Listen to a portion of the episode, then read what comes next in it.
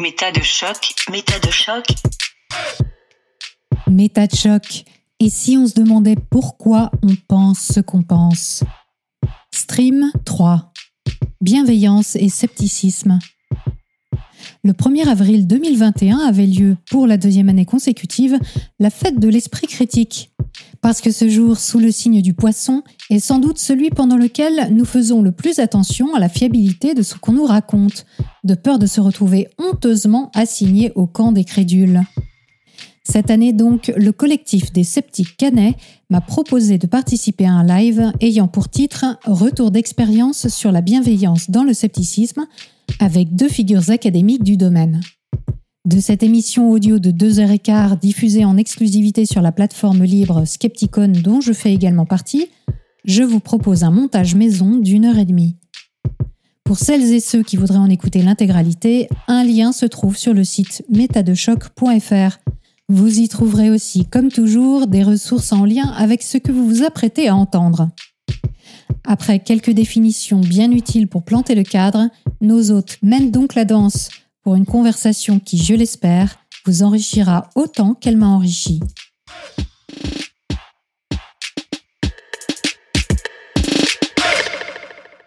Eh bien, bonsoir tout le monde. Bonsoir. Pour débuter cette soirée, on va vous donner un peu la définition qu'on a du scepticisme, en tout cas la définition qui nous rassemble dans l'assaut même si on est conscient qu'il n'y a pas de définition parfaite et que c'est un concept qui est beaucoup trop vaste pour le limiter à une définition fermée. Donc on entend par scepticisme une manière de n'accepter une affirmation qu'après un examen critique suivant des méthodes scientifiques éprouvées par nous-mêmes ou par des experts employant ces méthodes. Notre démarche ne cherche donc pas à opposer les croyances et les savoirs, car on admet que la frontière entre les deux est difficile à déterminer, si ce n'est impossible. Ce soir, comme on l'a dit, nous vous proposons une discussion ayant pour thème retour d'expérience sur le scepticisme et la bienveillance. Mais avant de commencer, il est important de se mettre d'accord sur une définition, celle de la bienveillance. Oui, parce que c'est un thème qui a deux étymologies possibles. La première, c'est bene vigilare, en latin, donc bien veiller. Et on a la deuxième, plus communément admise, qui est bene volentia, c'est-à-dire vouloir le bien de quelqu'un. Alors l'idée, c'est que c'est pas toujours quelque chose d'actif. La bienveillance, ça peut aussi être parfois juste laisser faire et être un soutien au cas où. Selon Kant, c'est un état quasi passif, à la différence de la bientraitance, qui propose elle une action. Donc pour lui, c'est un vrai devoir éthique de l'homme envers les autres. Et euh, elle est quasiment synonyme d'amour. Donc là, ça va parfois peut-être un peu loin dans ses écrits. En ce sens, pour lui, une bienveillance, elle est active, pratique, et elle consiste à se proposer comme fin le bien et le salut d'autrui. C'est ce qu'il nous dit dans la doctrine de la vertu. Pour finir, si on veut revenir à une définition très terre à terre, pas plus entendable, celle du CNRTL, qui nous dit que c'est une disposition particulièrement favorable à l'égard de quelqu'un et qu'on peut qualifier de bonté, d'indulgence, de complaisance, de charité, de générosité ou de gentillesse. Aussi, au niveau des enjeux de la discussion de ce soir, en fait, les sceptiques peuvent être vus par euh, leur entourage dans les médias et sur les réseaux sociaux comme des personnes hautaines, froides, antipathiques ou rabat-joie, voire agressives. De plus, au sein même des groupes sceptiques, il peut y avoir beaucoup d'agressivité et de violence, affirmée ou sous couvert d'être dans son droit ou d'être sûr d'être bienveillant. La bienveillance au sein des groupes sceptiques est loin d'être une évidence. Donc pour parler ce soir, euh, vous l'avez vu sur euh, l'affiche, euh, on s'est entouré d'acteurs de la sphère sceptique francophone, à commencer donc par Virginie Bagneux, maître de conférences et enseignante chercheuse en psychologie sociale à l'université de Caen, membre également de l'Observatoire zététique et membre du groupe de travail 8 du comité scientifique de l'éducation nationale sur l'esprit critique. Bonsoir Virginie. Bonsoir, merci de votre invitation. merci à toi. On reçoit également ce soir Elisabeth Fetty, documentariste, musicienne et créatrice de contenu sceptique, notamment le podcast euh, Méta de choc sur la métacognition. Elle nous encourage à mieux comprendre pourquoi on pense ce qu'on pense, en prenant son temps et en laissant le temps à ses invités. Bonsoir Elisabeth. Bonsoir, bonsoir. Pour préciser un peu ce que je fais, moi je m'intéresse en particulier à la métacognition. La raison pour laquelle je m'intéresse à la métacognition, c'est que je souhaite appliquer le scepticisme à moi-même. C'est ça qui m'intéresse surtout, même si on peut appliquer le scepticisme à, ce qui nous entoure, aux gens autour de nous, etc. Et donc, c'est ce que je propose avec ma chaîne, qui est donc un podcast. Et les dernières émissions bah, traitaient pas mal de bienveillance, en fait. C'est assez amusant parce que je m'en suis rendu compte en préparant l'émission, alors que c'est un terme que je n'emploie jamais. Mais il y a eu une émission sur l'éducation positive qui s'appelle aussi la bienveillance éducative, c'est un synonyme. Là, en ce moment, il y a une émission sur le témoin de Jéhovah. Et c'est vrai que les témoins de Jéhovah, ils mettent en avant la bienveillance. Euh, la bienveillance est de mise chez les témoins de Jéhovah, mais on voit aussi dans l'émission qu'il y a des dessous à tout ça. Et il y a une prochaine émission qui viendra après sur le coaching. Et dans le coaching, eh ben, on parle de développement personnel, d'aide à l'autre, d'amour, etc. Donc c'est des thèmes finalement qui traversent pas mal de mes émissions. Et on accueille également Richard Monvoisin, qui enseigne la pensée critique, la zététique et la lecture critique des médias à l'Université de Grenoble-Alpes, cofondateur du Cortex, donc le collectif de recherche transdisciplinaire Esprit critique et sciences, et co-animateur de la chaîne Skepticon Mi Fougue Mi Raison. Bonsoir Richard. Bonsoir. La chaîne Mi Fougue Mi Raison, elle est un peu endormie en ce moment, mais elle va revenir. Elle reviendra. Ah, on a droit du teasing ce soir. Vous attendez ça avec impatience, j'en suis sûr. Absolument. Mais carrément, carrément. Et euh, je précise, euh, avant même de parler, je tiens à faire un truc qui est obligatoire pour les professionnels de santé, même si moi j'en suis pas un, c'est de donner mes liens d'intérêt. Et donc je vais vous donner mes liens d'intérêt, figurez-vous. Et c'est assez facile parce que je n'en ai pas. Et de toute façon, qui dit lien d'intérêt dit pas forcément conflit, mais néanmoins je trouve ça assez simple de dire euh, d'où vient notre argent. moi c'est l'État qui me paye et je n'ai pas d'autres revenus. Voilà, je tenais à faire cette précision. Très bien. On a prévu une première partie pour parler de la démarche personnelle au niveau de la bienveillance. Donc on avait pensé commencer par un tour de table avec euh, deux questions en fait. Euh, la première, c'est qu'avez-vous pensé la définition de la bienveillance qu'on a essayé d'établir euh, en introduction? Et la deuxième, c'est vous-même, vous sentez-vous bienveillant ou bienveillante dans la vie de tous les jours, avec vos amis, vos enfants, etc. Peut-être Virginie pour commencer? Alors moi, en tant qu'enseignante, c'est vrai que la bienveillance, c'est primordial pour pouvoir échanger et transmettre du savoir en fait dans ma discipline qui est la psychologie sociale. Pour moi, la bienveillance, euh, c'est le B à bas pour permettre l'interaction avec autrui, une interaction qui est apprenante, réciproque, dans le sens euh, win-win en fait. C'est-à-dire que euh, on peut avoir des avis très tranchés sur certaines questions, par contre, la manière dont on va euh, échanger avec quelqu'un sur cette euh, façon-là de voir les choses, elle nécessite forcément un certain nombre de qualités euh, que dans la littérature scientifique on dénombre nombreuses pour être justement un penseur critique. Parmi ces qualités, il y a l'ouverture d'esprit, la curiosité, le désir de s'informer, et la recherche des alternatives, c'est-à-dire la recherche chez autrui principalement hein, de façons de voir qui peuvent être différentes de la mienne. Et euh, c'est vrai que quand on est enseignant, si on n'a pas cette démarche, transmettre, euh, c'est pas intéressant parce que du coup, euh, c'est hiérarchique. C'est-à-dire qu'en tant qu'autorité, les étudiants ont plutôt tendance à vous croire par défaut, en fait, parce que vous avez un statut qu'ils reconnaissent comme légitime, sans forcément même se poser la question de vos réelles compétences sur le domaine. C'est assez troublant d'ailleurs parfois.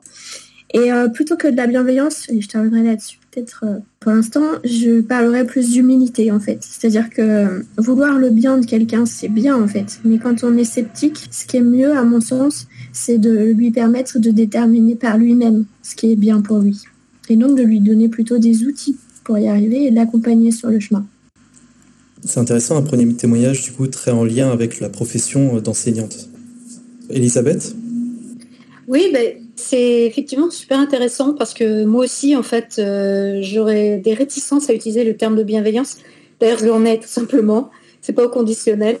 Je n'utilise jamais ce terme. Je n'ai jamais qualifié ma démarche de bienveillante. Je ne dis pas que je propose des contenus bienveillants ou que j'ai une attitude bienveillante.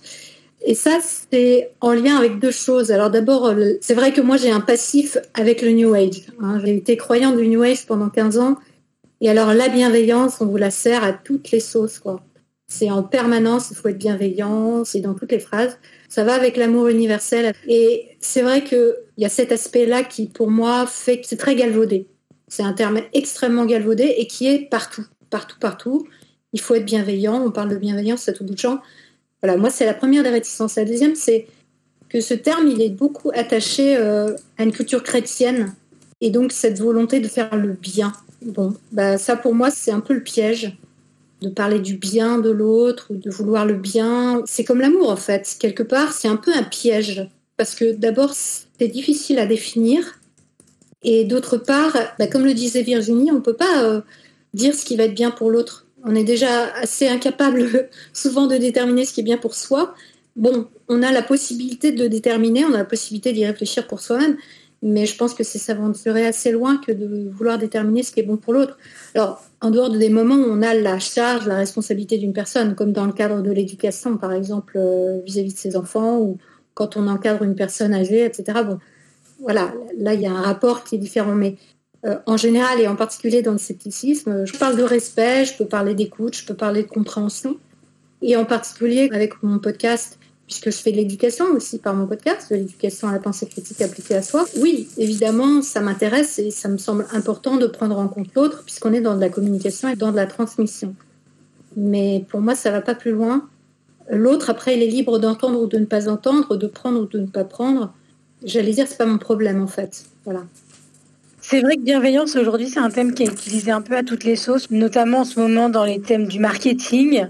Richard, qu'est-ce que tu en penses de ton côté euh, par rapport à la bienveillance et où tu te situes? Bah, Oui, il manque un peu un curseur d'évaluation de la bienveillance. Et puis, de toute façon, la bienveillance, je trouve que c'est plutôt celle qui reçoit qui doit dire si c'est bienveillant ou pas. Difficile de garantir que ce qu'on dit sera bienveillant si on ne connaît pas bien les gens qu'on a en face de nous. Donc, euh, moi non plus, je suis pas très fan hein, de ce mot.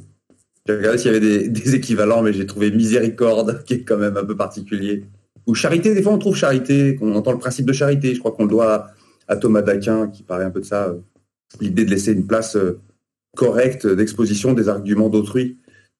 Principe de charité, euh, je trouve que ça se tient. Mais oui, l'espèce de position un peu surplombante, dite bienveillante, qui consiste à essayer d'amener l'autre le long d'un chemin et de lui tenir la main. Bon, déjà, il faudrait savoir ce qui est le bien pour cette personne. Je serais plutôt une éthique un peu minimale là-dessus. Je rejoins plutôt des gens comme Ruven Augien qui disait que voilà, une éthique minimale, ça consisterait déjà à ne pas nuire aux gens. Après, le bien, bah, c'est leur affaire. Et puis, c'est dur de l'évaluer en tant que tel. Après, il y avait une deuxième question que vous posiez tout à l'heure, c'était est-ce qu'on, nous-mêmes dans notre vie, on est bienveillant Moi, je peux répondre pour moi que, en fait, j'en sais rien, c'est pas moi de juger déjà, mais je sais plus qui disait que souvent les écrits sont meilleurs que leurs auteurs. Je trouve que je dois probablement être plus bienveillant dans mes enseignements, dans un cadre bien circonscrit et balisé, que dans la vraie vie. Dans la vraie vie, c'est vraiment très dépendant de plein de paramètres. Premier paramètre, euh, c'est l'alcoolisation des soirées. C'est évident que, en tout cas, moi j'ai remarqué, plus j'ai bu et plus mes références disparaissent, plus les noms se perdent et plus ma patience se, se limite. Ce qui fait que je bois rarement quand je suis en train de discuter de démarches critiques. Et puis j'essaie de regarder un peu les tensions qu'il peut y avoir dans des groupes si je suis devant un groupe ou si c'est un giron familial ou s'il y a des espèces de fils, euh, de linéaments qui circulent entre les personnes, c'est jamais facile d'avoir une discussion bien précise avec quelqu'un, évaluer ce que va représenter le propos qu'on va lui sortir ou lui assonner et comment cette personne va réagir aussi par rapport aux autres qui sont là. Donc il y a plein de paramètres qui jouent à savoir si on est bienveillant ou pas. Donc oui, c'est un peu un mot fourre-tout, je trouve. J'aimerais bien me dire que je suis bienveillant un peu partout, mais je pense qu'il y a des moments où, où ça ne marche pas. Le seul moment où je me tiens à peu près, c'est en enseignement, où là je m'y astreins à être euh, comme disait Virginie tout à l'heure, euh, ouvert aux propos d'autrui, même quand parfois le propos me frappe. Mais il y a quand même une petite contrainte, c'est que si quelqu'un dit une horreur pendant un enseignement, est-ce qu'il faut rester bienveillant? Est-ce qu'il faut graduer sa riposte critique à l'aune de la violence du propos qui est tenu Je sais pas, moi je me rappelle en 2012, il y avait un type qui était dans la Chambre des représentants aux États-Unis qui s'appelait Todd Akin qui avait dit que une femme violée ne pouvait pas tomber enceinte parce que son corps se défendait. Donc de toute façon, inutile de se battre pour l'avortement parce qu'une femme qui avait été violée ne pouvait pas tomber enceinte on trouve ça suffisamment grave pour pas laisser passer un propos comme ça dans un cours. J'essaierai d'y mettre une certaine forme pour que la personne qui a proféré ça elle sente pas trop mal, mais je laisserai pas passer. Et ça peut être perçu comme peut-être un petit peu euh, rude parfois. Donc euh, ouais, je trouve c'est tellement multiparamétré que c'est une notion qui se dilue dans la trempette qu'on peut pas faire grand-chose avec, bienveillance. Et pourtant, je dis ça, mais Virginie le sait euh, très bien parce qu'elle est membre de l'Observatoire zététique. Moi, j'ai contribué au montage de cette association à Grenoble en 2003 on l'a mis dans le règlement intérieur.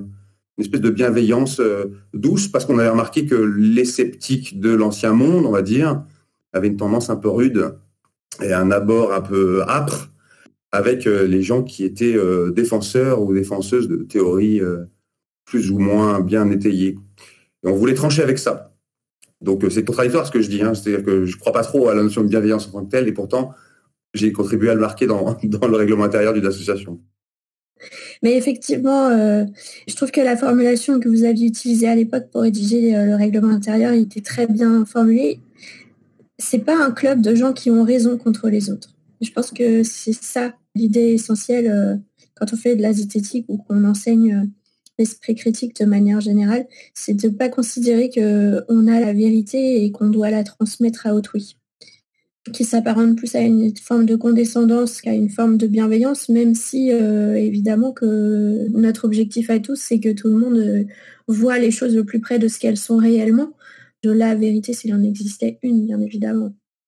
Oui, on en revient finalement à la notion du début, c'est-à-dire la notion d'humilité plus que de bienveillance, j'ai l'impression. Ouais, pour moi, elle est fondamentale, cette idée que on exerce son propre esprit critique, euh, sa métacognition sur ce qu'on pense nous, au même titre qu'on le fait euh, sur les informations qui nous parviennent. Mm. C'est vrai que le passé que l'on a, il va jouer là-dessus. Je ne sais plus pour toi, Virginie, mais en tout cas, Elisabeth et moi, on a ça en commun d'avoir été d'anciens euh, croyants.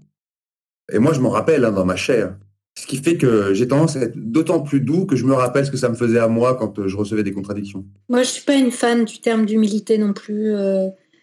Pour moi, c'est comme l'orgueil, en fait, quelque part. C'est les deux faces d'une même pièce. Je pense qu'on n'a pas forcément à être humble, on n'a pas forcément à être orgueilleux. C'est vraiment pas des termes dans lesquels je me retrouve, euh, ni la bienveillance, ni l'humilité. Je préfère rester sur l'idée de compréhension, de respect, de prise en compte de l'autre, en fait.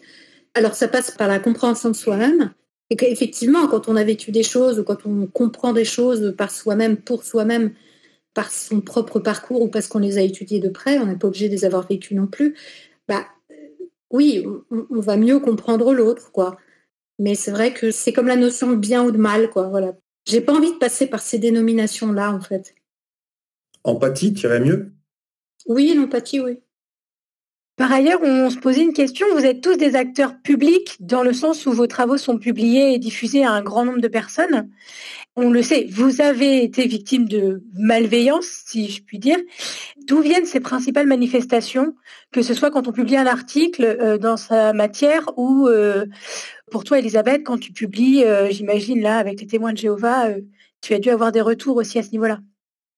Moi, j'ai assez peu de retours négatifs, en fait je pense que les témoins de Jéhovah, ils vont pas être agressifs, ils, se doivent d'être bienveillants. C'est comme les gens du New Age, hein, quand on est dans la croyance New Age et que nos pensées créent notre réalité, qu'on doit toujours être dans des pensées positives pour projeter une réalité positive. C'est difficile de même mettre un pouce vers le bas sur une vidéo, quoi.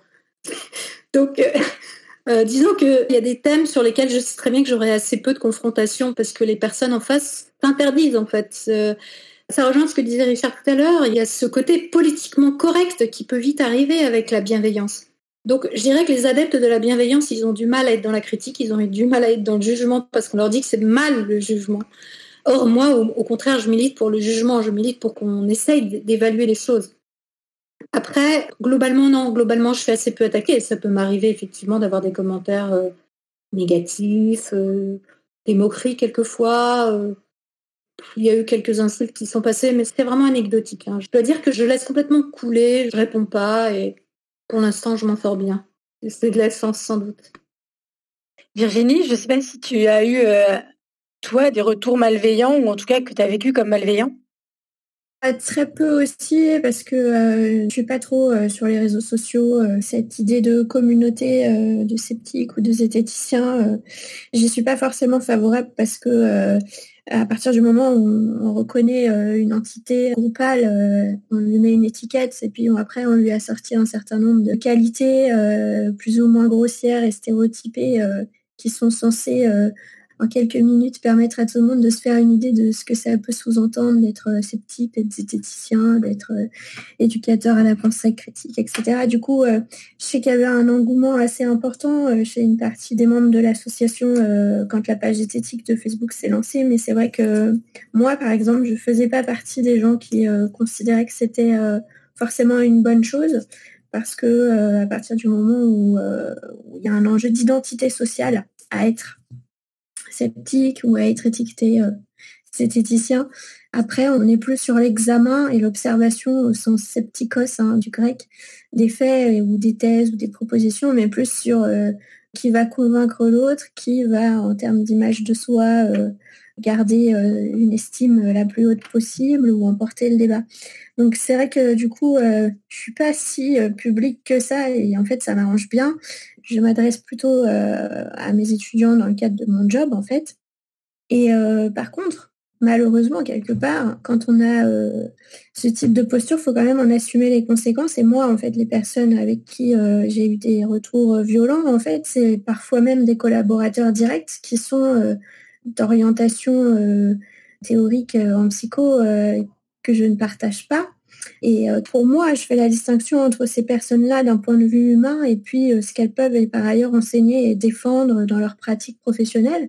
Mais elles, ça, c'est quelque chose qu'elles ne peuvent pas entendre, c'est-à-dire qu'elles ne veulent pas discuter avec moi parce qu'elles assimilent euh, ce que je peux euh, penser de leur pratique à ce que je peux penser d'elles en tant que personne.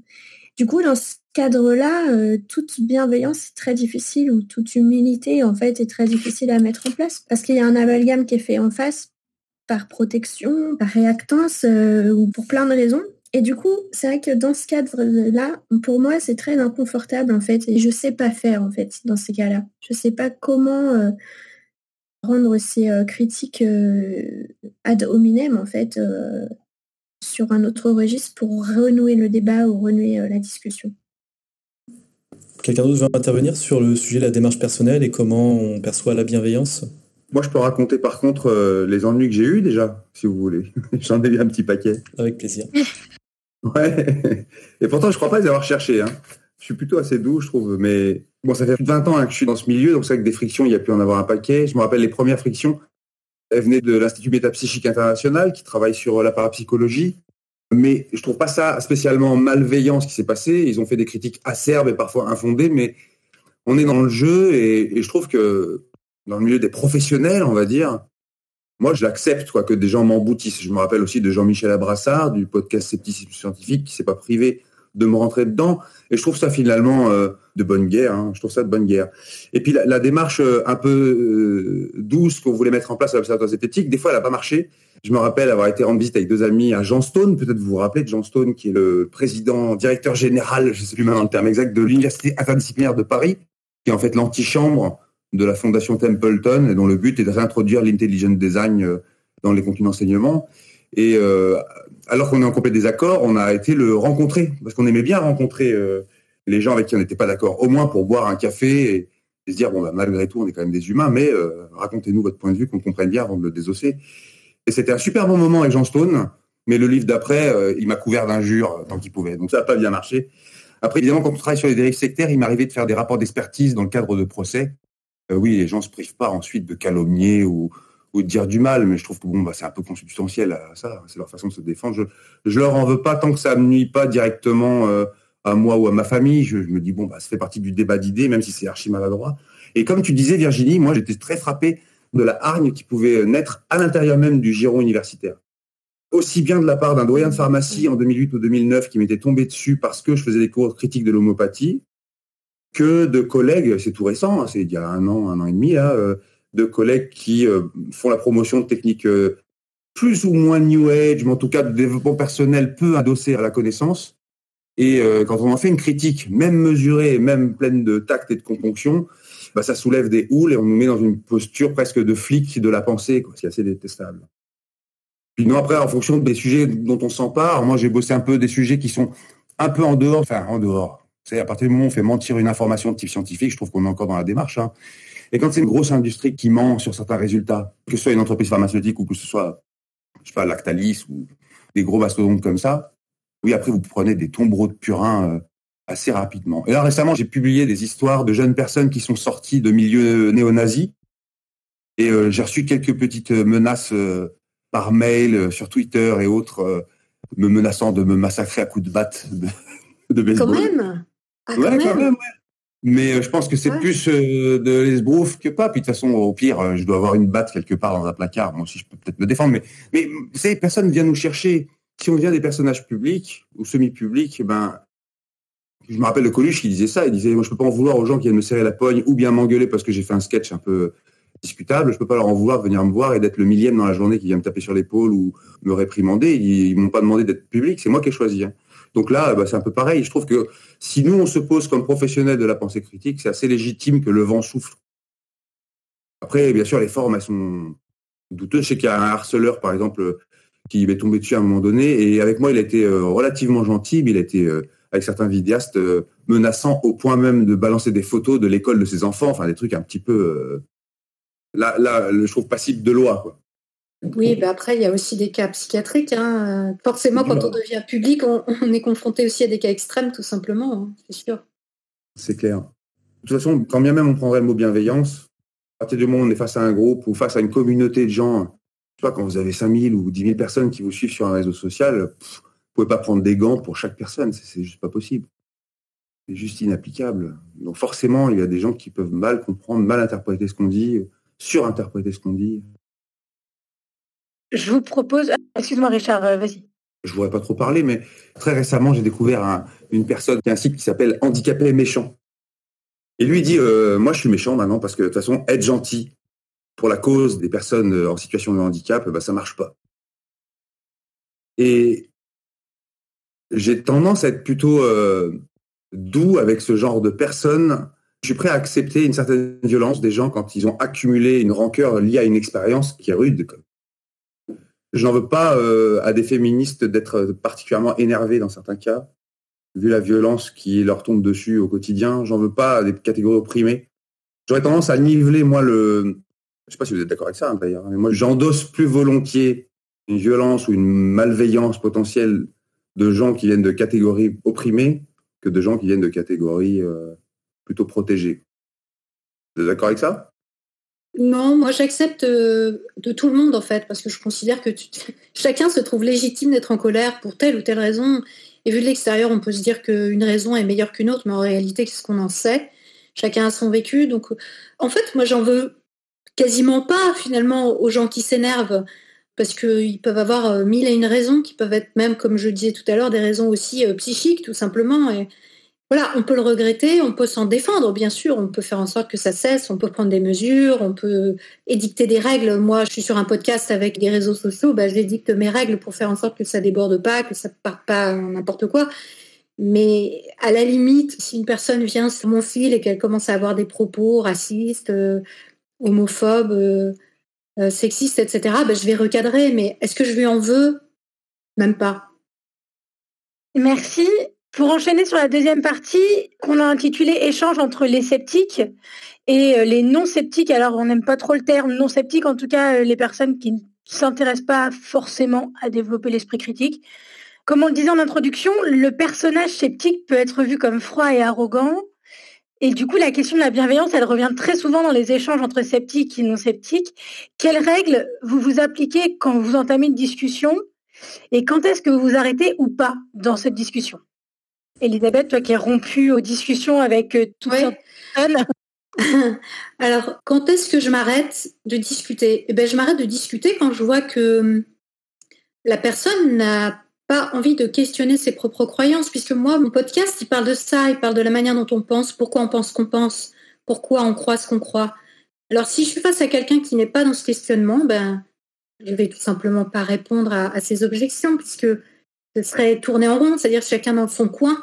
Donc, pour moi, ça n'aboutirait à rien. quand tu entames une discussion avec une personne, est-ce qu'il y a des règles que tu... Oui. Alors, la première règle pour moi, c'est de savoir où elle se situe, c'est-à-dire euh, où elle est, d'où elle vient. Parce que, ben, voilà, enfin, c'est quand on est sollicité, soit en réaction à un contenu, soit par message privé, par mail.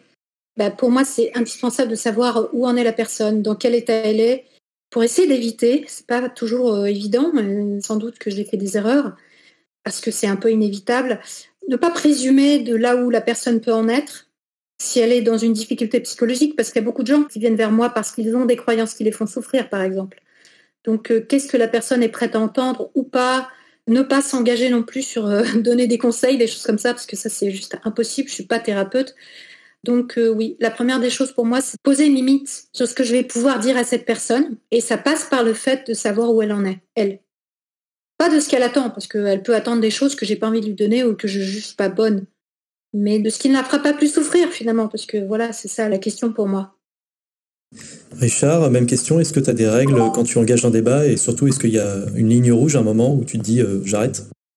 Bah Déjà, ça dépend du contexte, mais si vous parlez d'un moment interpersonnel avec quelqu'un en famille, par exemple, ou dans la rue, ou en soirée un, ou... un, débat quel qu'il soit, que ce soit une personne proche, que ce soit quelqu'un euh, que tu viens de rencontrer, euh, peut-être que c'est des règles qui diffèrent du coup la première règle que j'utilise, moi, c'est celle que Elisabeth a énoncée, hein, c'est demander ce que ça représente le sujet de la discussion pour elle. Si c'est toute sa vie, j'hésite plus que si c'est euh, juste un questionnement comme ça sur un sujet que la personne ne connaît pas et elle est juste curieuse.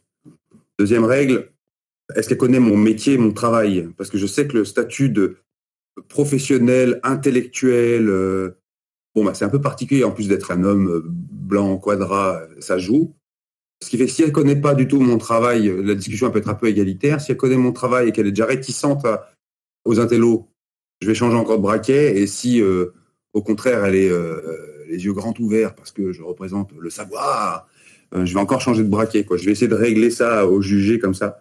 Et puis, depuis, je crois que c'est en 2005 ou 2006, je me rappelle d'un moment très précis où j'ai compris l'art de ne pas commencer la discussion. Et c'était un festival où on voyait le père Brune qui donnait des explications pour faire de la transcommunication instrumentale, c'est-à-dire communiquer avec des défunts. Et dans la pièce, vous aviez une centaine de personnes qui étaient là, qui avaient pour seul but d'essayer de communiquer avec un défunt proche, un enfant mort, euh, un mari, euh, une compagne morte, un parent. Euh. Et là, j'ai bien senti que introduire une discussion avec qui que ce soit dans ce public-là, qui est dans une attente tellement grande, c'était forcément voué à l'échec et c'était certainement pas le moment de le faire. Donc là, j'ai appris l'art de fermer ma gueule ce jour-là. Alors, on a opté d'ailleurs pour une solution un peu différente que je trouve pas trop trop mal, qu'on appelle parfois les edge questions, les, questions coins. C'est-à-dire une question qu'on pose sans rien affirmer, mais juste pour euh, voir l'onde de choc que ça peut propager dans le cerveau des gens. On avait posé la question de comment on distingue un bon transcommunicateur d'un mauvais transcommunicateur instrumental. Et ça avait été une question, je trouvais, intelligente. Elle ramène la science dans la discussion. Comment on fait pour évaluer que quelque chose fonctionne euh, ou pas Et puis tout à l'heure, je crois que je l'ai dit, mais si la personne est seule, c'est vraiment plus pratique. Si elle est prise dans un maillage familial avec des gens autour qui sont spectateurs de ça, il y aura l'envie de pas perdre potentiellement la face si c'est une discussion à bâton rompu. Je me méfie, moi. Si on est plus de deux, on est une bande de cons, euh, comme disait Brassens, donc je me méfie. Et là, généralement, soit je coupe euh, court par une entourloupe, soit j'essaie de trouver un terrain d'entente et je renvoie à une lecture. J'ai fait ça pour me débarrasser des fois de discussions très longues avec des témoins de Jéhovah, où je leur disais, bah, moi, je suis intéressé par votre point de vue parce que je veux bien lire votre Bible attentivement, mais en échange, vous me lisez, je sais pas moi, euh, pour en finir avec Dieu de Dawkins. Et donc, je leur filais le bouquin, ils me filaient leur Bible. Bon, je sais pas s'ils le lisaient, mais je fais ça deux, trois fois. Mais ça crée un terrain, quoi. Ça crée un terrain de discussion. Et quand je fais avec des témoins de Jéhovah, j'ai peu d'espoir. Mais quand je fais ça avec des amis, et quand je leur dis que leur avis m'intéresse, et puis c'est vrai, en plus, leur avis m'intéresse. Qu'est-ce que ça te fait quand tu lis ça? Qu'est-ce que ça génère chez toi? Bah, Ça crée un terrain de convivialité et, de discussion. Et je sais qu'à long terme, ça paye assez souvent. C'est-à-dire que la personne revient et elle a des contre-arguments, puis on continue une discussion et de manière plus posée plus rationnelle. Trouver un terrain d'entente. Virginie? Moi, j'ai beaucoup évolué. Euh, quand j'ai rencontré Richard, moi, je me suis mise à l'esprit critique euh, quand j'ai suivi ses cours euh, pendant ma formation de thèse. J'étais très vindicative dans les échanges et notamment sur ce que je savais dans mon domaine. Et du coup, je me suis vite rendu compte que c'était pas une bonne façon de faire. Du coup, j'ai beaucoup appris et il y a vraiment des warriors euh, dans l'assaut euh, que j'admire pour ça, qui ont une patience extraordinaire parfois, qui sont capables euh, pendant des soirées entières de discuter sur un sujet paranormal avec quelqu'un qui croit de tout son cœur et sans jamais ni s'énerver ni avoir l'impression de perdre son temps. Moi, j'ai de plus en plus de mal avec ça et si j'identifie assez vite en fait que la personne en face de moi n'est pas euh, en mesure de mettre de côté ses croyances et ses préconceptions, n'est pas non plus dans l'aveu euh, clair que cette discussion pourrait éventuellement l'amener à revoir sa position, voire carrément à changer d'avis. Je m'engage pas en fait, je m'engage plus dans ce genre de discussion. Parce que euh, faire changer d'avis quelqu'un, c'est très compliqué. les travaux en psychosocial sur la persuasion identifient des variables, mais finalement, c'est anecdotique la manière qu'on arrive vraiment à faire changer euh, d'avis les gens. Plus les avis sont opposés, par exemple, plus c'est improbable en fait que la personne euh, change d'avis. Donc euh, c'est rarement au cours d'une seule intervention ou un seul échange que les choses elles peuvent se construire ou se déconstruire, ça dépend de comment on voit les choses. Et par contre, euh, ça peut que venir de la personne. C'est-à-dire que je rejoins ce que Richard et, Elisabeth ont dit. Hein. C'est que si la personne elle-même arrive à, se poser des questions sur comment elle pense, sur pourquoi elle pense ci, pourquoi elle pense ça, qu'elle rentre dans une démarche proactive en fait, qu'il y a euh, un intérêt du coup pour moi à m'engager dans ce type d'échange. Mais sinon, c'est vrai que maintenant, je préfère euh, aller boire un coup avec quelqu'un d'autre pendant cette soirée en fait.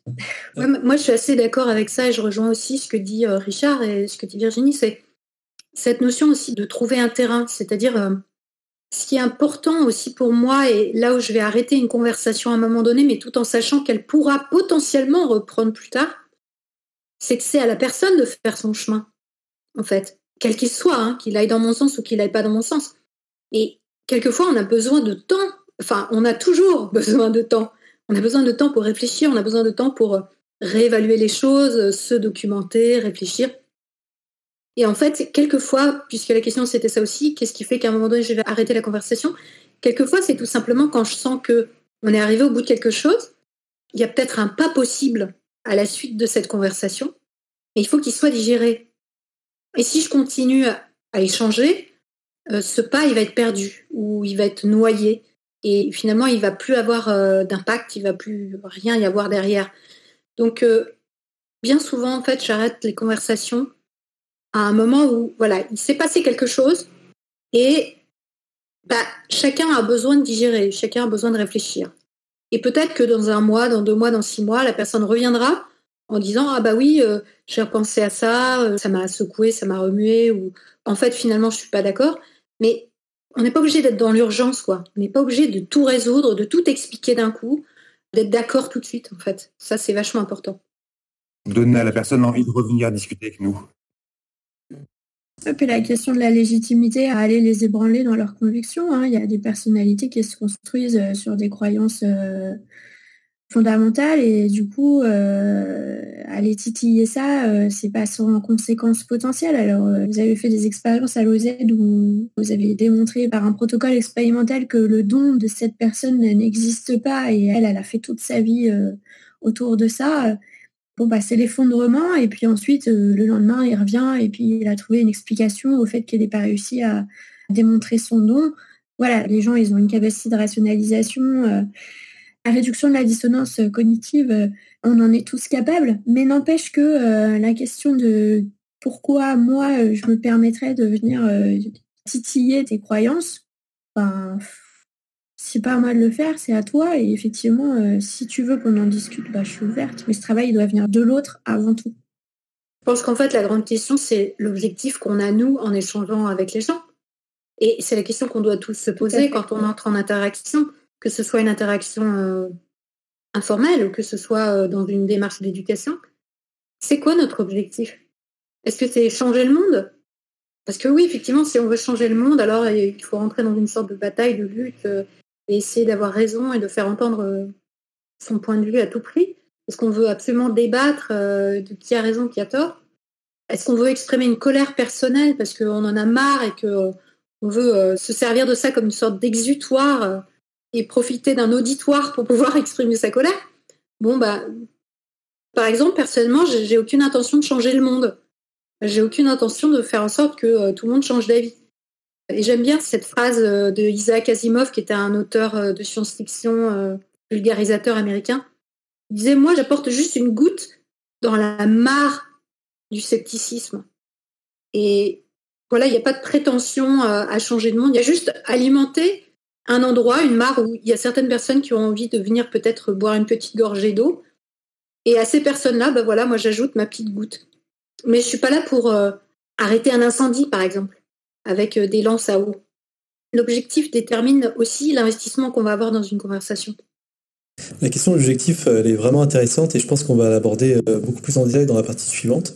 Et pour les échanges entre sceptiques et non sceptiques, il y a une question aussi qu'on se pose depuis le début de notre assaut, nous. Est-ce que vous faites ce même constat qu'il y a un peu un fossé entre euh, bah, des réactions qui peuvent être très épidermiques, voire agressives euh, en ligne et qui peuvent devenir des débats posés la plupart du temps quand on est face à face? Elisabeth, par exemple, si tu veux continuer.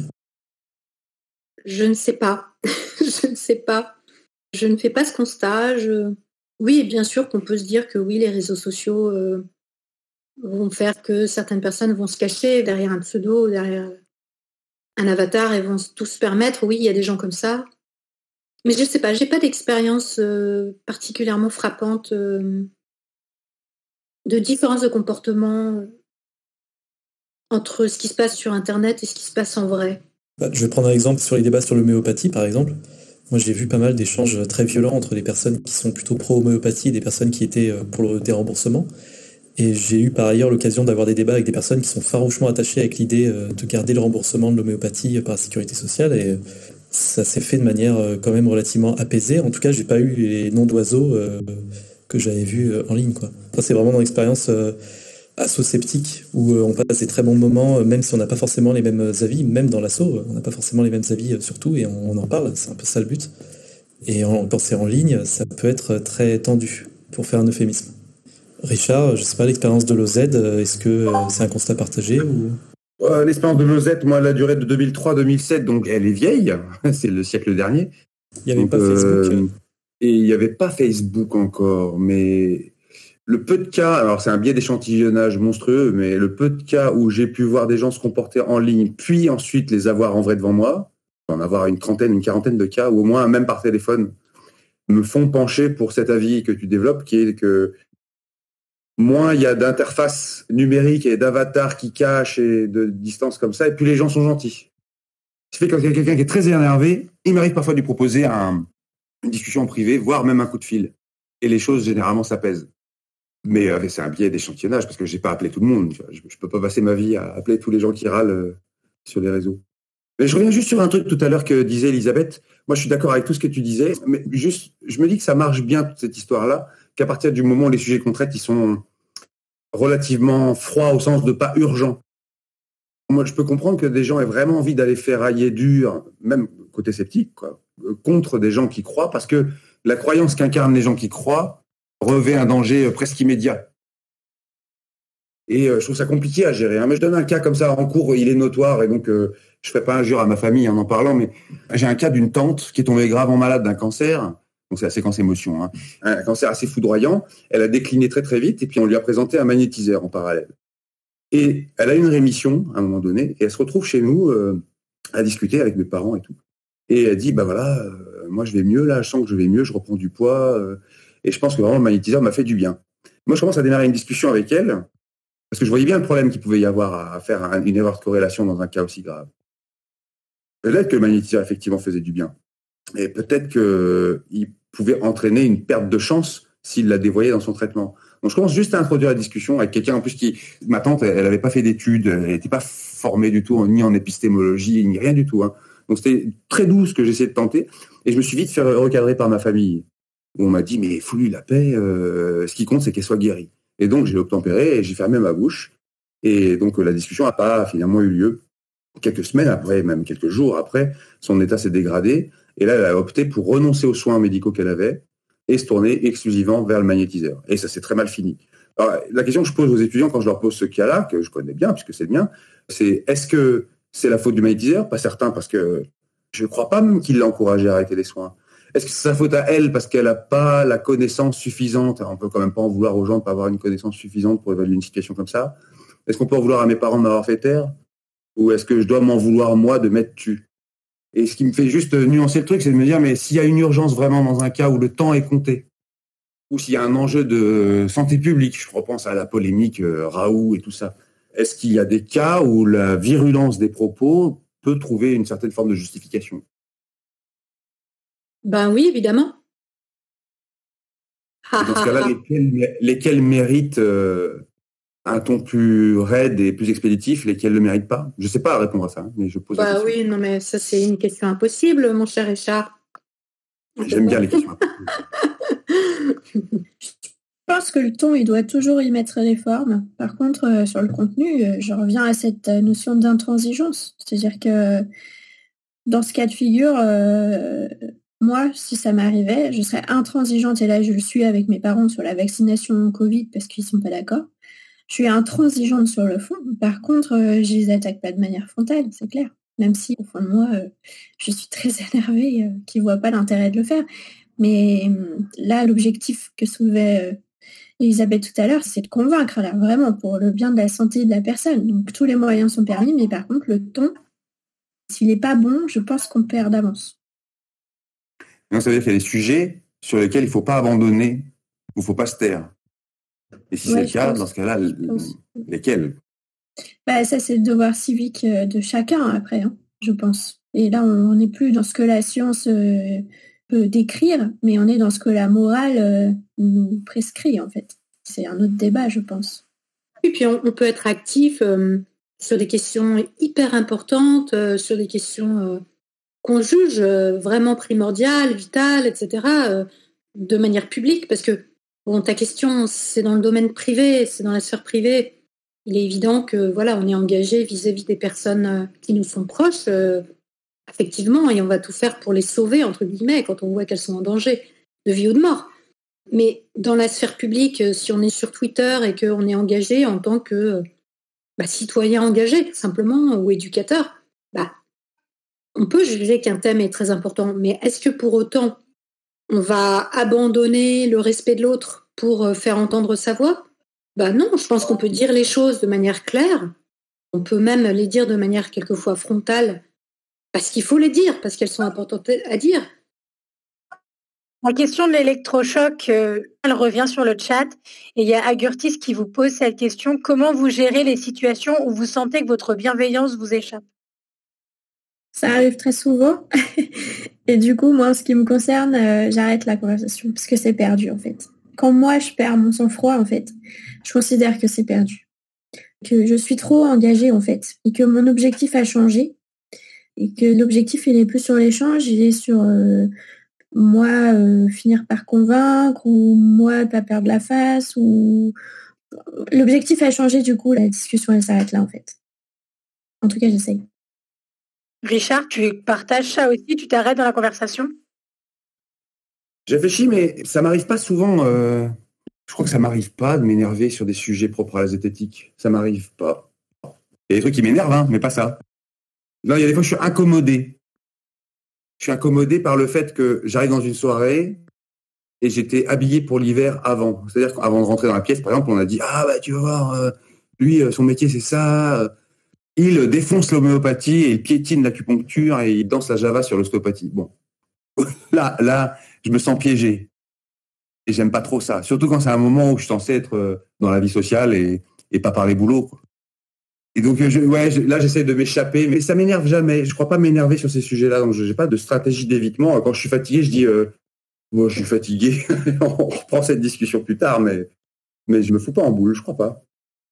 Et tu arrives à reprendre la discussion plus tard, tout en gardant ton calme. Bah, j'ai du respect pour celles et ceux qui reviendront. Ça me touche que des gens reviennent et me disent Ouais, en fait, l'autre jour, euh, on n'a pas mené à bien la discussion sur les barres de feu. Qu'est-ce que tu penses de ça? J'aime bien. J'ai de la tendresse pour ça, alors je retrousse mes manches et j'y vais. Et ça fait que j'y passe un temps fou, en fait. Et puis quand des étudiants ils font ça que j'ai un amphi de 400 et que tous me font le coup au moins une fois, ben, j'y passe ma vie. Quoi. Souviens-toi les conférences qu'on faisait avec Roger Gonnet, qui était euh, un ancien membre euh, de la scientologie. Et ce qu'on disait euh, comme recommandation pour ne pas perdre le lien avec ceux qui étaient en train de rentrer dans une secte ou ceux qui y étaient, alors que nous, on en est sortis ou qu'on n'y est pas, c'est perdu quand on a perdu le lien. Et que le fait de s'énerver, le fait de se laisser emporter par ses émotions, c'est ça qui fait qu'on perd l'autre, en fait, dans la discussion. Et je pense que c'est bien de ne pas s'énerver, d'arriver à rester dégagé, émotionnellement en tout cas, pour euh, continuer la discussion. Mais bah, il y a la théorie et puis après il y a la pratique. quoi. On est humain avant d'être sceptique. En tout cas, moi, je suis humaine avant d'être sceptique.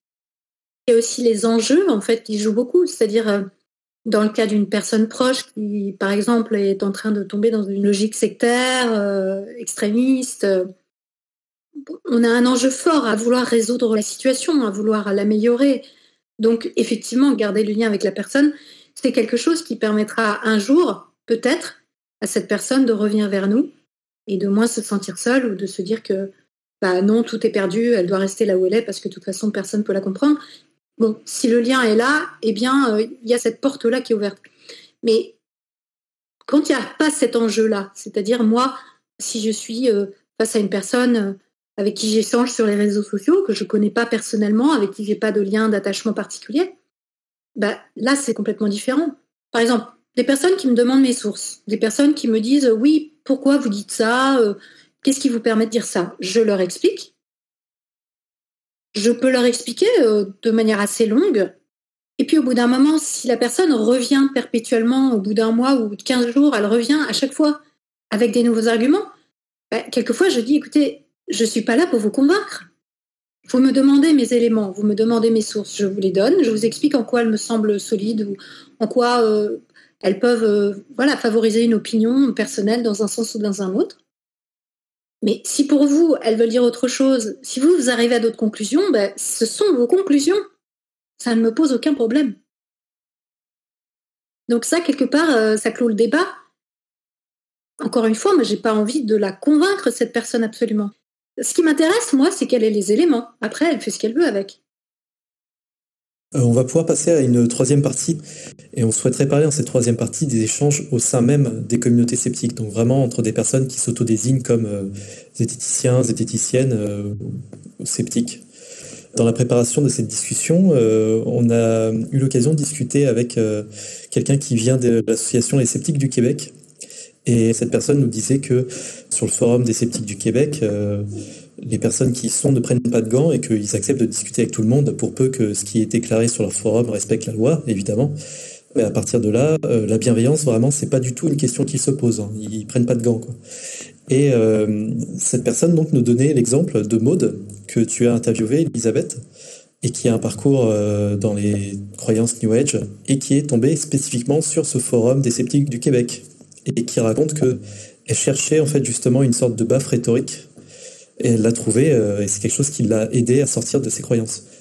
Donc on se demandait en fait naïvement est-ce que vous partagez ce constat euh, que euh, les débats autour de bienveillance c'est quelque chose qu'on retrouve spécifiquement dans des groupes français ou c'est quelque chose qui peut être retrouvé dans d'autres pays par exemple les groupes anglo-saxons? Richard par exemple? J'ai jamais été dans une association ou dans un collectif universitaire étranger donc je ne saurais pas trop répondre à ça.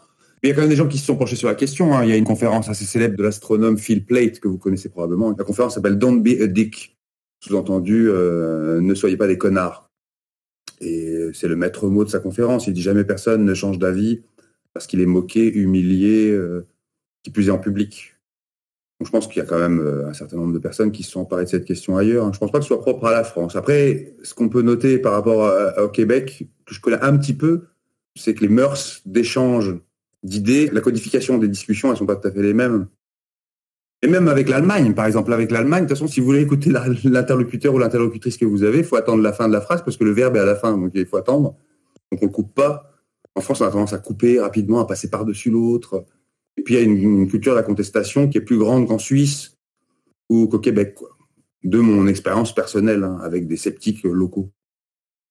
Je ne pourrais guère en dire plus, je crois. D'accord. Euh, Virginie, euh, est-ce que tu as entendu des retours comme ça, de sceptiques peut-être en dehors des frontières de la France. Moi non plus, j'ai pas fait partie de collectifs euh, sceptiques ailleurs qu'en France. Par contre, moi je suis allée vivre quelques mois aux États-Unis et c'est vrai que le rapport à la connaissance ou le rapport à l'apprentissage par soi-même de cette connaissance, il n'est pas le même aux États-Unis que chez nous. Chez nous, c'est très hiérarchisé, c'est-à-dire qu'il y a quand même les sachants, euh, les universitaires, les experts, etc., euh, qu'on défie et presque même euh, de plus en plus.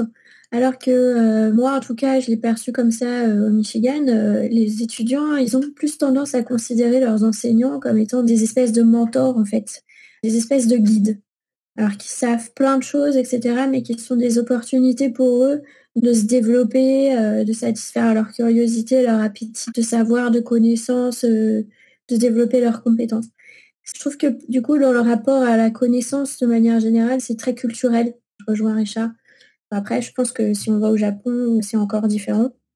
La culture, elle codifie les rapports à l'autre et elle codifie euh, la transmission de génération en génération en fonction des différents statuts sociaux.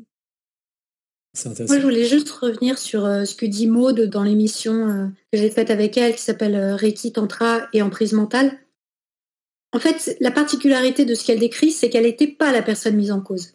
elle était spectatrice du forum dans lequel elle est atterrie et elle a lu des commentaires où les sceptiques étaient extrêmement durs avec des personnes qui venaient vendre de la pseudo-science, en gros, si on résume. Donc, elle n'était pas prise à partie. C'est pas à elle qu'on a dit c'est stupide, c'est dangereux ce que tu fais, euh, voire même euh, tu es stupide. Donc, ça, je pense qu'il faut quand même bien le relativiser. Parce que c'est pas la même chose, comme dit Richard, hein, euh, quand on est pris à partie devant d'autres personnes ou quand on se sent insulté, comme disait Virginie aussi, quand on s'identifie à son étiquette, on s'identifie à son rôle, eh bien, on va prendre la critique de ses opinions, la critique de ses arguments comme une attaque personnelle. Et je pense que dans le cas de Maud, c'était le cas de manière indirecte parce qu'elle savait qu'elle avait les mêmes croyances. Mais c'était pas à elle qu'on s'adressait. Ça, je pense que c'est quand même important à préciser par rapport à l'exemple que vous donnez. Après, par rapport à mon expérience du milieu sceptique international, j'ai été au congrès européen des sceptiques. J'ai été à deux reprises, donc j'ai rencontré des personnes euh, de différents pays européens et aussi australiens, américains, canadiens, c'était des personnes qui, pour moi, n'avaient pas forcément une manière différente d'aborder le scepticisme comparé aux Français, aux francophones. Ça me rappelle des souvenirs, ce que tu dis. Tu penses au, à l'European Skeptic Congress, là. J'ai dû faire ça. Je me rappelle d'un Hollandais qui avait embouti le camarade Jean-Michel Borassard d'une manière assez rude. Tout le monde ne prenait pas de gants, ouais. Il y a des gens qui ne prenaient pas de gants. Hein. Ah bah après, les gens peuvent euh, ne pas prendre de gants euh, entre sceptiques. Euh, c'est pareil qu'en France. Enfin, je veux dire. ouais, je suis d'accord avec ça. Je, crois que c'est lié au caractère des gens hein, aussi. Et puis de toute façon, si on se targue d'être professionnel de ces sujets, ce qui est notre cas tous les trois, il hein, oh, bah, faut l'assumer, je trouve. donc c'est logique qu'on soit dans des débats. Vous savez, les, moi j'assiste à des débats en biochimie, des débats en biologie de l'évolution, des débats en physique où les gens ils s'empaillent, mais bien plus fort que dans le milieu. Hein. Je ne dis pas qu'il faut le faire euh, pour autant dans le nôtre, mais c'est pas propre au scepticisme que d'avoir ce tiraillement sur cette question. Non, mais c'est bien de se critiquer, c'est bien de donner des arguments contre euh, si on n'est pas d'accord. Moi, je trouve ça très bien, ça fait réfléchir. Euh, non, non, aucun souci. Sachant que la nature des débats entre sceptiques ou entre experts d'un domaine, ça va pas être le même type de débat euh, qu'entre euh, quelqu'un qui a assez beaucoup documenté sur le sujet et quelqu'un qui en a une pratique naïve en fait. Entre collègues euh, sur un sujet, on peut ne pas être d'accord et c'est implicite. On sait que ce que l'autre nous renvoie quand on reçoit des reviews d'articles par exemple, on sait que ce qu'ils nous disent c'est pour améliorer l'article ou c'est parce que vraiment on a fait une bêtise et on n'y a pas vu? Alors ça arrive rarement quand même, heureusement.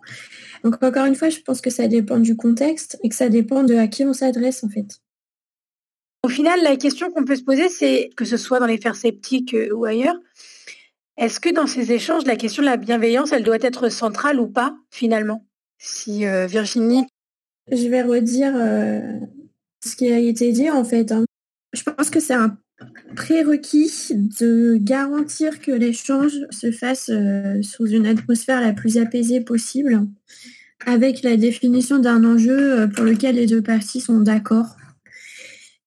Donc, euh, à partir de là, on peut appeler ça bienveillance, humilité, objectif de s'assurer que la personne prenne des décisions de manière la plus éclairée possible. on peut appeler ça comme on veut.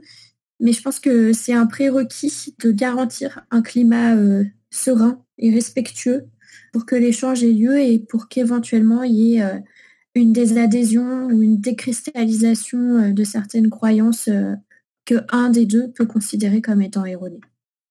Elisabeth, est-ce que la bienveillance doit être une question centrale au, sein des sphères sceptiques ou c'est peut-être pas forcément nécessaire? Moi, j'y crois pas la bienveillance, encore une fois, donc je ne sais que dire. Je crois qu'on est tous dans notre manière de communiquer, euh, très empreint de notre propre caractère, de notre éducation, de nos expériences passées. Ce que le scepticisme peut nous apporter, c'est à prendre du recul euh, sur ce qu'on croit, sur ce qu'on pense, sur les informations auxquelles on va se fier et puis celles qu'on va laisser de côté. Alors dans la relation à l'autre, euh, je pense que quelque part, le scepticisme peut avoir une extension, en fait, qui est de prendre du recul, justement. De la même manière qu'on prend du recul vis-à-vis des informations, prendre du recul par rapport à la conversation. Encore une fois, pourquoi on a cette conversation? Quel est notre objectif? Est-ce qu'on est les gardiens de la vertu? Hein, Parce que c'est ça aussi qu'on trouve dans le scepticisme et dans la zététique, c'est les gens qui considèrent que ça y est, ils ont la bonne méthode, ils ont les connaissances, donc maintenant, ils sont les gardiens de la vertu, et c'est eux qui vont dire ce qui est bon, ce qu'il faut dire, comment il faut le dire. Bon, ben ça, pour moi, c'est déjà une très mauvaise démarche. Donc, prendre du recul, essayer d'être dans la nuance, essayer de prendre le temps. Le temps de la conversation, le temps du silence, des intermèdes entre les conversations avec une même personne. Et, c'est des petites touches comme ça, quoi. Et entre chaque, ben, se poser et se poser des questions. Voilà, moi, c'est comme ça que je vois les choses. Donc, encore une fois, l'enjeu, c'est quoi notre enjeu? C'est quoi notre enjeu dans cette conversation? C'est quoi notre enjeu dans cette euh, proposition d'éducation?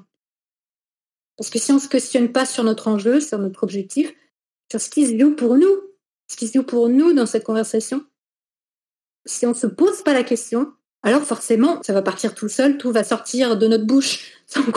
Sans qu'on en ait euh, vraiment conscience de ce qu'on est en train de se jouer là, de ce qu'on est en train d'imposer à l'autre, entre guillemets. Et bien là, du coup, euh, pour moi, c'est passer à côté de ce que peut apporter la conversation, de ce qu'on peut apporter à l'autre, de ce que l'autre peut nous apporter. Parce qu'on va rester dans une sorte d'inconscient, de truc en roue libre, quoi.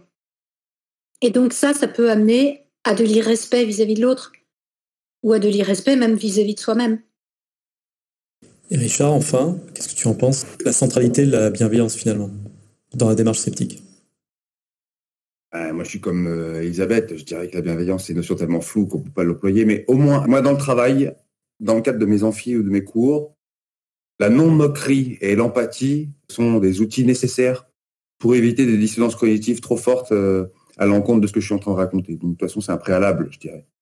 Après, dans la vie de tous les jours, je vais faire une analogie, et l'analogie, vous savez, ça a des limites. Hein. Je vous renvoie à un livre extraordinaire de Jacques Bouvresse sur le sujet, qui s'appelle Prodige et vertige de l'analogie. Comme ça, ça donnera peut-être envie à certains, certaines de le lire. Il y avait un truc qui m'avait vachement marqué, euh, que Virginie connaît par cœur, ce qu'on appelle les coopérations réciprocité pardon. Anatole Rapoport, euh, Axel Roth, des gens comme ça qui bossaient sur des logiciels. Est-ce que la coopération marche mieux que la représaille Et il y a un truc dont je me suis rendu compte de l'efficacité, même dans mes rapports humains, dans la vie de tous les jours, je dirais, c'est euh, le titre fortat dont parle Axel Roth, c'est-à-dire, résumé comme ça, c'est peut-être un peu rude, mais c'est coup pour coup. C'est-à-dire, en gros, je vais toujours être gentil patient d'emblée. J'offre ça. Si après la personne en face de moi, elle est hargneuse, méchante, pas sympa, je mettrai un terme vite à la discussion. Et la fois d'après, je serai pas propice à y aller. Et si elle réouvre la brèche, je la suivrai. Je reproduirai euh, ce qu'elle m'a fait.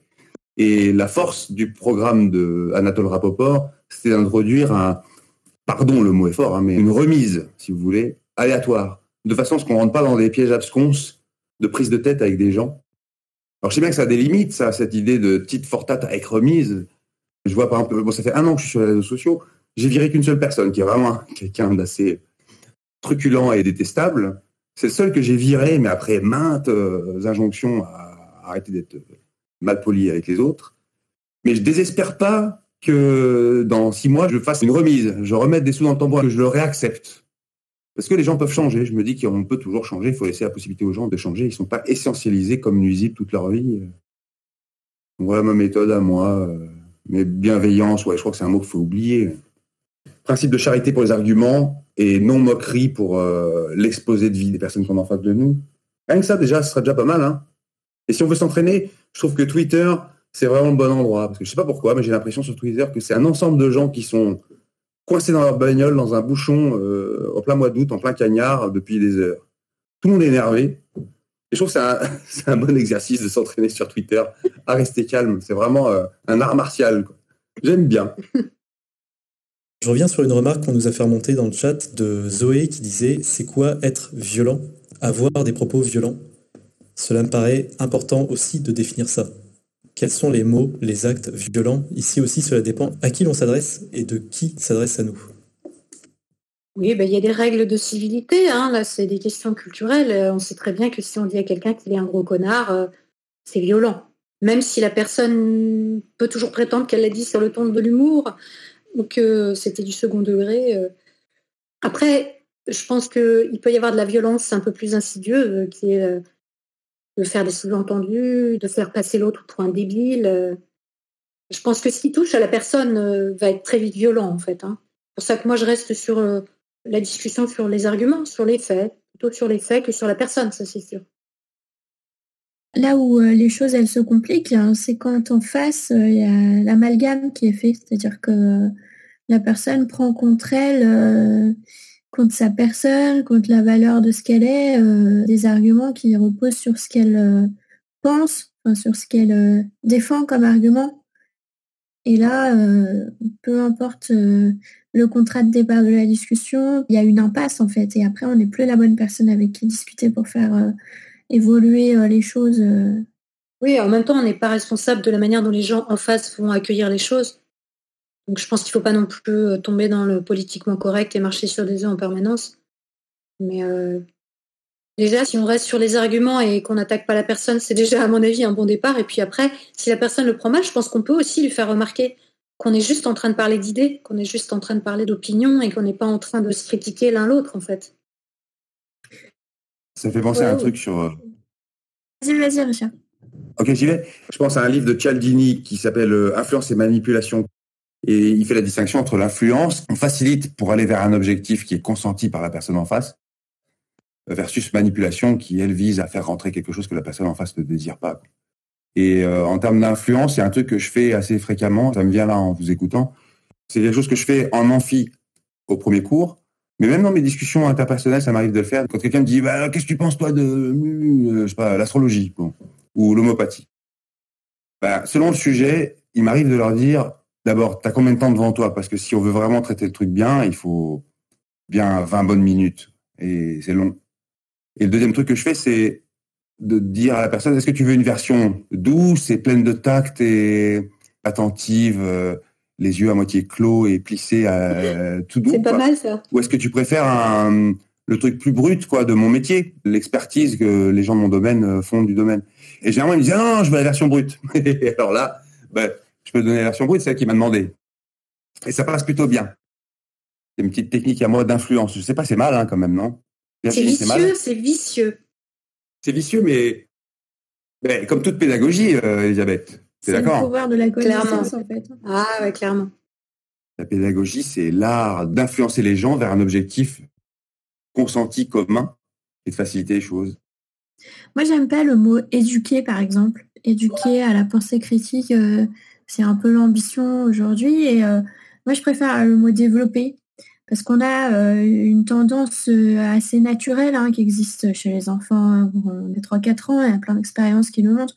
Il y a une tendance intuitive et naturelle à, évaluer l'information qui nous parvient à partir euh, de sa qualité épistémique, c'est-à-dire son contenu, est-ce que c'est crédible, est-ce que c'est plausible, est-ce que ça nous semble fiable? Et puis la source aussi, est-ce que la source, elle est bonne au sens fiable du terme?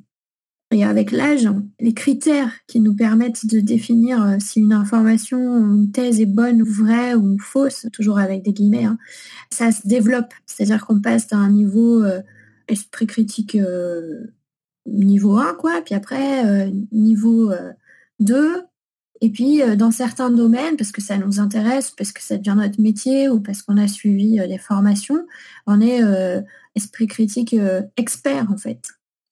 Et euh, le mot éduquer, je trouve c'est trop fort, alors que le mot euh, développer, ça permet euh, de proposer à l'individu de participer activement en fait à ce développement, à cet enrichissement et le caractère aiguisé de la pensée critique en fonction des domaines. Je suis tout à fait d'accord. D'ailleurs, moi j'aime bien utiliser le terme auto-éducation à la pensée critique appliquée à soi, parce que effectivement c'est un engagement personnel complètement. Oui, j'aime bien aussi, ouais, auto-éducation on va pouvoir euh, passer à un dernier tour de table, éventuellement, s'il y a des sujets qu'on n'a pas abordés durant cette discussion, quelque chose que vous souhaiteriez ajouter euh, à tout ça? Dans les discussions intersceptiques qui sont passées récemment, il y a eu une polémique euh, autour d'un livre qui s'appelle Les gardiens de la raison. J'imagine que vous en avez entendu parler, qui été co-signé par Stéphane Foucard, Stéphane Aurel et Sylvain Laurence. Et j'ai vécu un grand désarroi avec cette histoire parce que donc j'ai lu le livre. D'abord, je suis étonné que beaucoup de gens faisaient la critique sans l'avoir lu. Et dans un milieu, je dirais, non sceptique, je trouve ça normal. Les gens peuvent exprimer leurs opinions, même sans lire les choses, c'est pas très grave. Et dans un milieu semi-professionnel de la zététique, je trouve ça fou qu'on lise pas les livres. Alors, le livre en soi, je suis pas certain de la thèse qui est centrale dedans. Je suis pas certain de la qualité de la recherche qui est dedans. N'empêche que la question qui est soulevée mérite son importance. Or, j'ai remarqué chez des amis sceptiques euh, que la réaction a été juste de faire genre contrôle F pour trouver son nom, pour voir ce qu'on disait sur soi et chercher les coquilles qui avaient été faites à son propos.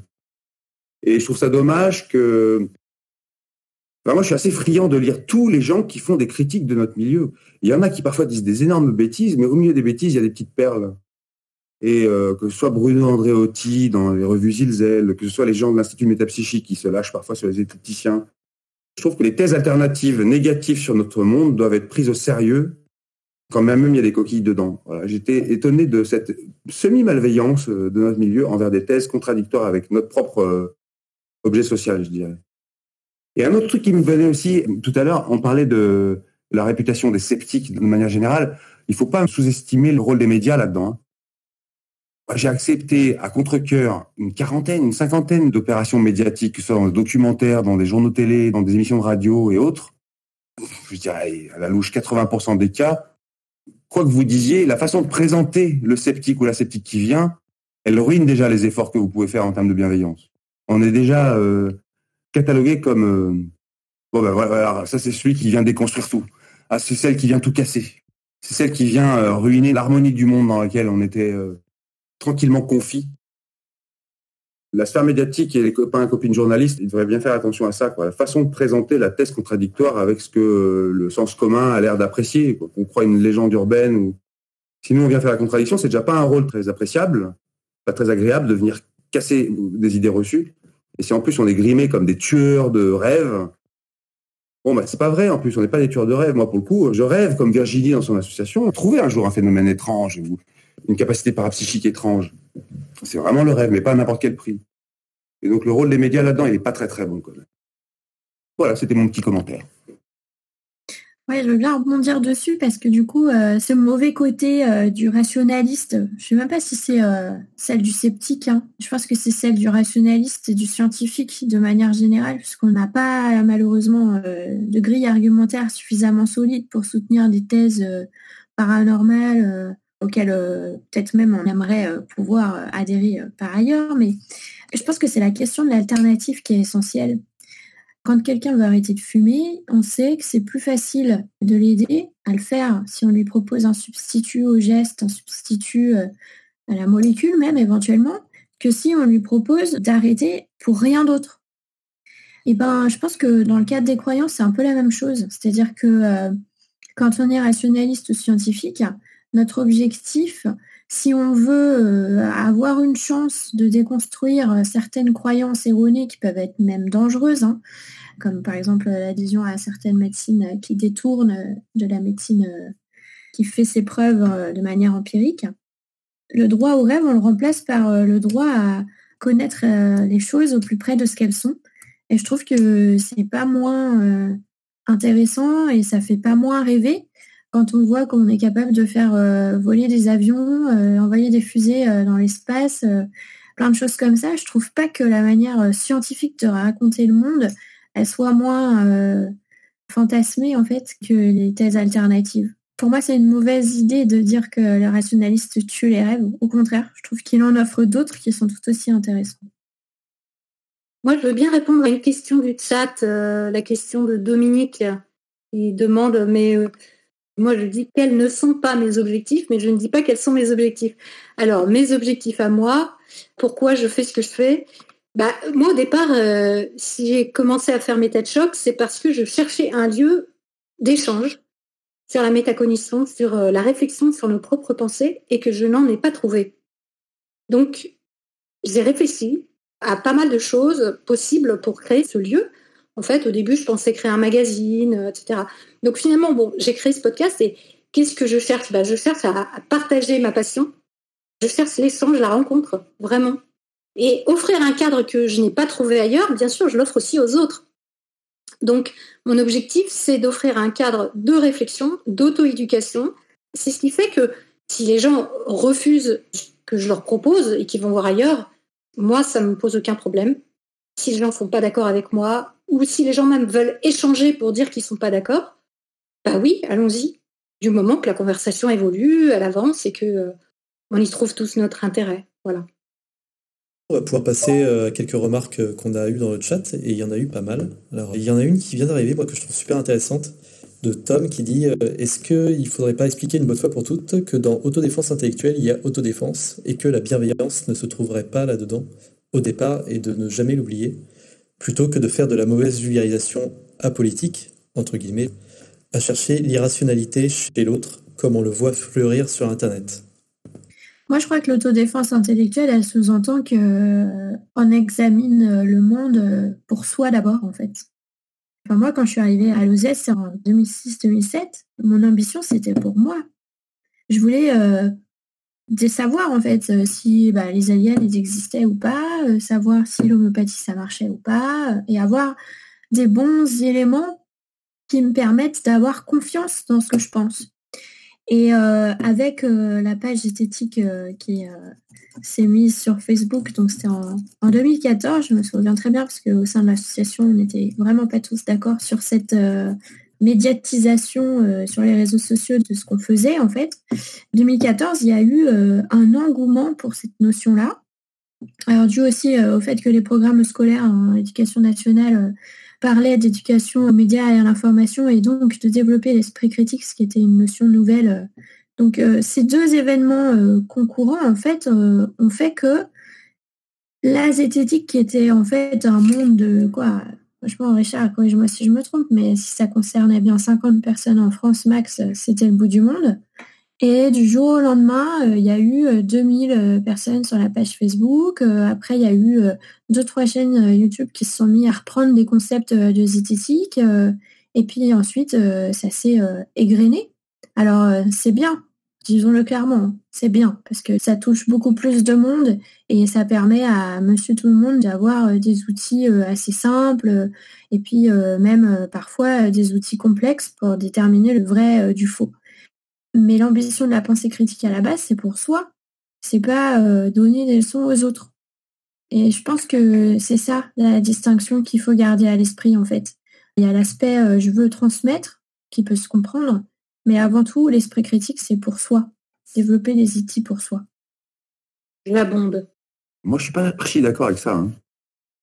Ou je suis peut-être pas sûr d'avoir compris si c'est pour soi, pourquoi on fait des supports comme Méta de choc? Pourquoi on fait des cours comme les tiens, Virginie, ou les miens? C'est bien parce qu'on vise à une éducation collective, parce qu'on présume que le monde n'en sera que meilleur si on peut facilement éventer des baudruches et des conceptions euh, essentialistes sur certaines populations, euh, sur certains liens causaux avec les astres, euh, si on peut éventer un peu la notion de destinée et de révérence à une entité surnaturelle, il y a un programme euh, éducatif collectif qui me paraît relativement facile à justifier sur le plan moral. Et c'est pas que pour notre petit confort à nous. Ou alors j'ai pas compris ce que tu voulais dire. Oui, mais c'est dans le sens où euh, on essaye de rendre les autres autonomes. C'est dans cette idée-là, en fait, euh, que l'autodéfense intellectuelle, elle est personnelle. C'est-à-dire que on n'est pas là pour dire il faut penser comme ci, il faut penser comme ça.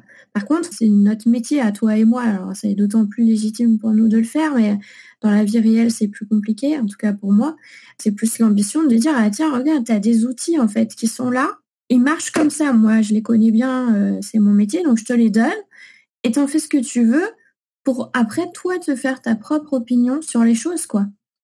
Plutôt que de te dire, euh, c'est comme ça que ça, ça marche, c'est comme ça que là, il faut voter et c'est comme ça que là, il faut décider. Tu vois ce que je veux dire? Je comprends mieux. Ouais, ouais, je comprends mieux ce que tu veux dire. C'est pas qu'un truc personnel, euh, d'éducation perso, euh, tout simple pour toi, quoi. En référence au bouquin de Chialdini sur la manipulation, l'idée c'est ça, c'est en fait euh, le fait de connaître les techniques qui t'empêchent d'être manipulé, du coup tu restaures ton libre arbitre, ta propre liberté de penser en fait. Voilà. Et c'est dans ce sens-là, quand on parle d'autodéfense intellectuelle, c'est remettre dans les mains de chacun la liberté de penser de manière la plus éclairée possible. Voilà je suis d'accord avec ça. Réélargir les horizons, ça m'arrive de dire ça. Ouais, ça c'est. C'est à quelqu'un, mais je sais pas qui. Réélargir les horizons et après les gens iront bien où ils veulent. C'est ça. J'enchaîne sur une question qui avait été posée euh, en réponse à l'événement qui avait été posté euh, sur le Facebook d'Elisabeth, où la personne évoquait les quatre accords Toltec, alors euh, qui sont complètement dans les théories New Age. Effectivement, c'est en plein dans la bienveillance. Et Elisabeth, la personne te posait la question, est-ce que c'est trop nul pour même le critiquer? Est-ce que je me trompe ou en fait c'est bien? Et est-ce que c'est juste de la sous-littérature sans conséquence? Donc si tu peux nous donner là-dessus. Sur le fond, le, problème des accords Toltec, c'est que, bah oui, c'est très New Age, hein, puisque l'idée de base de Miguel Ruiz, donc l'auteur de ce livre qui date de 1997, c'est il faut juste que vous changiez vous-même. Et comme par magie, tout commence à changer autour de vous. Donc là, on retrouve vraiment euh, bah, la pensée positive, entre guillemets, hein, c'est-à-dire le fait que euh, si on change soi, alors on change son environnement. C'est tout à fait typique. Le problème, c'est que les quatre accords Toltec, qui sont donc quatre petites phrases, euh, quatre règles de vie, euh, règles de communication, qui sont énoncées, non seulement elles sont assez bateaux dans un certain sens, mais en plus elles peuvent avoir des effets pervers et elles peuvent mener surtout à l'inaction. C'est-à-dire que ça, c'est ce qu'on trouve typiquement dans New Age, c'est finalement, puisqu'il faut se changer soi et puisqu'on est le centre euh, de la responsabilité, alors bah, d'un point de vue social, par exemple, il n'y a absolument rien à changer, ou si quelqu'un nous insulte, il ne faut pas le prendre pour soi, et puis il faut ne pas y répondre et ne pas se défendre parce que sinon ce serait lui donner trop de pouvoir sur soi. si on a envie d'insulter quelqu'un, il faut euh, se faire des compliments à soi-même. Enfin, c'est un peu ni queue ni tête et, en même temps, on pourrait avoir l'impression que c'est des évidences. C'est un peu plat. je ne sais pas quoi dire. En fait, ça empêche le jugement, encore une fois. Ça, c'est typique encore du New Age. Il ne faut pas juger ce qui est bon, ce qui est mal, ce qui est juste, pas juste la connaissance, quelque part, elle n'existe pas hein, quand on suit ce genre de raisonnement. Tout est bon, tout est vérité. Et euh, c'est comme s'il y a un dessin qui est supérieur à nous et qu'on ne connaît pas, et donc il faut accepter les choses. quoi. Il faut parler pour soi et ne jamais accuser les autres, euh, enfin des choses comme ça. Donc euh, je ne peux pas conseiller de lire ce livre, et je ne peux pas conseiller non plus de suivre ces accords Toltec. J'ai lu ce bouquin aussi, hein, bien sûr. Je peux pas dire que c'est une littérature de bas étage, parce que de toute façon, qui on est pour dire ça, mais c'est vrai que c'est d'un abord facile et c'est ultra dépolitisant. C'est un peu comme beaucoup de thérapies alternatives, d'ailleurs, si on regarde bien. Où on va essayer de dire à la personne quelle est la cause elle-même de ses propres tourments et qu'il faut qu'elle fouille en elle-même pour trouver les raisons de son mal-être. Mais l'essentiel des souffrances sociales que les gens vivent quand ils cherchent dans le New Age, c'est souvent des souffrances au travail, et si on fait pas d'analyse du système de travail, eh ben on passe à côté. Les violences conjugales, euh, on aura beau chercher au fond de soi-même, on aura beau suivre les quatre accords Toltec, ça résoudra pas les violences conjugales. Donc je suis d'accord avec toi, hein, c'est complètement dépolitisant. C'est bien ça le problème du New Age en fait, c'est que bien souvent ça enlève complètement toute la mécanique sociale qui est à l'œuvre, toute la mécanique socio-économique qui peut être à l'œuvre derrière. Et en ça, ouais, je trouve ça assez dangereux moi aussi. Je suis d'accord avec toi. Ça me fait un peu penser aussi à une autre question qu'il y avait eu euh, avant euh, l'événement sur les réseaux sociaux. On m'avait posé des questions sur la CNV la communication non violente, parce que c'est quand même très en lien avec l'idée de bienveillance. Et c'est un peu pareil. La CNV en soi, on pourrait se dire, ah, oui, c'est bien d'être bienveillant, c'est bien d'avoir de l'empathie. Comment critiquer la communication non violente? Est-ce qu'on a envie d'être violent quand on communique avec les gens? Non, dans l'absolu non. Mais quand on y regarde de plus près, ben, il y a des choses dans la communication non violente et notamment dans leurs résultats, dans leurs manifestations, qui sont super gênantes parce qu'on se retrouve encore dans des logiques de non-jugement. La base, un des fondements de la CNV, c'est de donner à partir du cœur. Alors ça veut dire quoi, donner à partir du cœur? Hein, on, retrouve cette notion d'amour, euh, faire le bien. Euh. Et puis on doit tout formuler à partir du jeu. Donc là, c'est pareil, c'est-à-dire que dans l'absolu, bien sûr que oui, c'est bien de prendre sa responsabilité, c'est bien d'éviter d'accabler l'autre euh, par principe ou de toujours chercher une échappatoire et de jamais prendre sa responsabilité. Mais finalement, dans la pratique, ça amène énormément de problèmes qu'on peut observer dans le milieu New Age, même si ce genre de technique peut aussi permettre de se poser des questions sur soi et sans doute de se recadrer un peu dans sa communication avec les autres. Hein. La CNV, ça peut apporter ça. Mais en même temps, il y a quand même énormément de gens, et moi je l'ai côtoyé pendant, pendant très longtemps, dans le New Age qui utilisent la communication non violente, mais tout simplement pour éluder les problèmes, pour éviter de se confronter euh, soit à des disputes, à des désaccords, éviter d'être contesté aussi. Ça, c'est, je veux dire, les gourous du New Age, c'est ça qu'ils utilisent aussi. C'est prendre ta responsabilité. Si ce que je te dis ne te convient pas, alors questionne-toi sur toi-même. Au lieu de, évidemment, prendre sa responsabilité en tant que gourou et dire, ah oui, effectivement, j'abuse.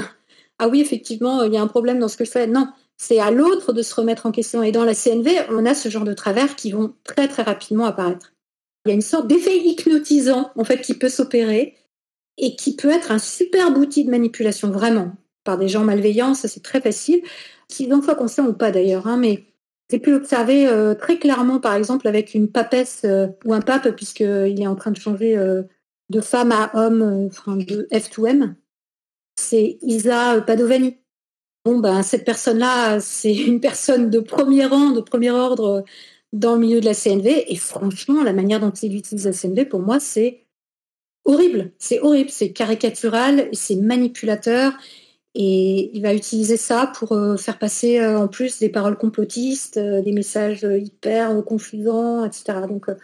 Et puis, bon, bah, après, il y a aussi un autre aspect qui rejoint aussi cette question sur la bienveillance qu'on a abordé dès le début de cet échange. C'est l'aspect spirituel, entre guillemets, ou religieux, de morale qui est derrière, parce que Rosenberg, le, fondateur de la CNV, bah, il a quand même dit la spiritualité est un espace dans lequel la violence est impossible. Ah, je ne sais pas où il a vu ça. Hein. Moi, en tout cas, c'est pas mon expérience. On a une remarque de Moz, un obstacle pour l'enseignement de l'esprit critique euh, à tout à chacun, ce serait le trauma du système éducatif où on est récompensé quand on sait et puni quand on ne sait pas. Et en conséquence, les gens veulent des réponses plutôt que des questions, quitte à gober n'importe quoi. Fin de la remarque. J'ai l'impression que c'est un peu aussi en lien avec euh, la peur de l'échec, la peur de l'erreur en fait. Il y a beaucoup de personnes qui ont un souvenir de leur éducation où euh, l'erreur est surtout la chose à ne pas commettre, alors qu'en fait c'est quelque chose qui est nécessaire à la démarche scientifique. Qu'est-ce que vous pensez de cette remarque-là, l'obstacle à l'enseignement de l'esprit critique L'apprentissage par l'erreur, c'est un principe euh, fondamental hein, de l'apprentissage. Euh, c'est un fonctionnement, euh, je vais utiliser un mot que j'aime pas, mais naturel en fait. Hein. Aujourd'hui, dans les définitions qu'on a de la pensée critique, on envisage ça plutôt comme étant la capacité à calibrer sa confiance sur la qualité de l'information. Et donc savoir, c'est non seulement savoir les choses, mais c'est savoir aussi quand on ne sait pas. Savoir les limites de son ignorance. Du coup, euh, c'est vrai que ça implique dans le système éducatif euh, d'orienter l'enseignement euh, disciplinaire vers une analyse ensuite critique de comment on sait, moi, mais aussi l'enseignant, que la Terre n'est pas plate et que c'est la Terre qui tourne autour du Soleil et pas l'inverse. Donc, il faut aussi à un moment accepter qu'il y a des gens qui savent mieux que nous. Ça ne veut pas dire qu'il faut être euh, aveugle et faire confiance sans discernement.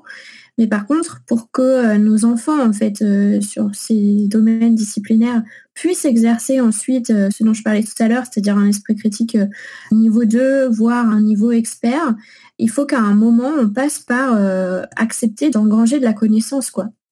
Sans cette connaissance, l'exercice de l'esprit critique n'est pas possible. Si je vous demande euh, comment on fait euh, pour savoir que l'homéopathie n'est pas efficace, bah, à la base, dans tous les cas, il faut que je me renseigne sur comment on met en évidence l'efficacité d'un traitement, qu'est-ce que ça veut dire un traitement, comment euh, la pilule homéopathique elle est générée, etc., etc. quel est le principe actif par lequel l'homéopathie marcherait, etc. Donc à un moment donné, il faut accepter aussi de faire rentrer à l'intérieur des choses qui sont à l'extérieur et donc de faire un peu confiance aussi. Dans les questions qu'on a reçues, on a une question Damien qui vous demande ce que vous pensez de la solitude de la personne sceptique et comment rester pleinement bienveillant quand on se sent seul contre tous. Il met des guillemets à seul. Et pensez-vous qu'il y ait une solitude de la personne sceptique, peut-être euh, en amont de ça? Est-ce que vous avez vécu cet euh, épisode-là? Moi, je veux bien essayer de répondre maladroitement. Est-ce que j'ai vécu cette solitude? Non, je dirais pas ça. Par contre, j'ai vécu le ravin. Moi, j'appelle ça le ravin. Et je remarque que certains étudiants et certaines étudiantes le vivent aussi. C'est quand on se rend compte que notre rapport à la surnature nous donnait un ordre moral immanent et qu'on était très content avec ça, et que d'un seul coup, on vient dissiper ces brumes et qu'on se rend compte qu'il n'y a plus de sens à l'existence. Il y a un moment que j'ai affronté moi, qui a duré à peu près trois mois, j'avais 18 ans, tout comme ça, où je me suis dit, mais non, en fait, la vie n'a pas de sens. Mais qu'est-ce que je vais faire? Mais euh, il ne me reste plus qu'à me pendre.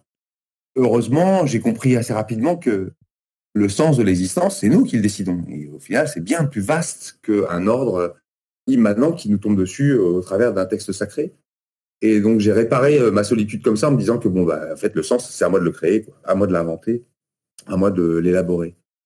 Les gens qui se sentent euh, isolés, qui vivent le scepticisme comme euh, ouais comme une isolation parce que autour d'eux beaucoup de gens euh, souscrivent à des mystiques ou souscrivent à des ésotérismes divers et variés.